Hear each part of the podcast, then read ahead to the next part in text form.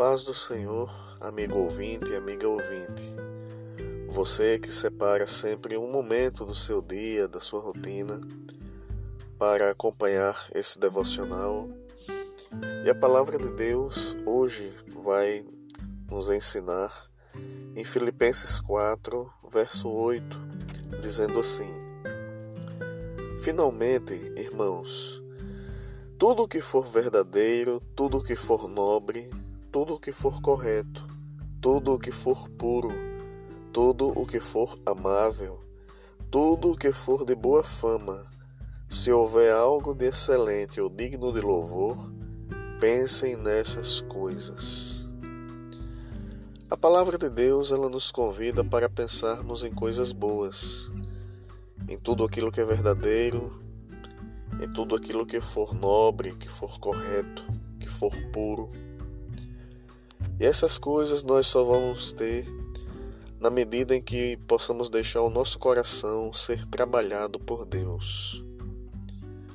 Muitas das vezes, no decorrer da nossa vida, algumas pessoas nos prejudicam, criando calúnias, criando fofocas a nosso respeito, ou agindo com falsidade conosco e isso coloca em nosso coração muitas das vezes sentimentos ruins.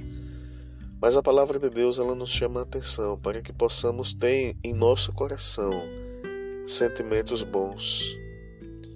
Que possamos a cada dia, irmãos e irmãs, amigo ouvinte, amigo ouvinte, deixar que Deus trabalhe o nosso coração, para que só possamos guardar de fato aquilo que é bom que não venhamos guardar em nosso coração tristeza, mágoa, ódio, que possamos guardar em nosso coração o amor ao próximo, o querer fazer o bem, o querer sempre estar disposto a ajudar as pessoas naquilo que a gente pode fazer.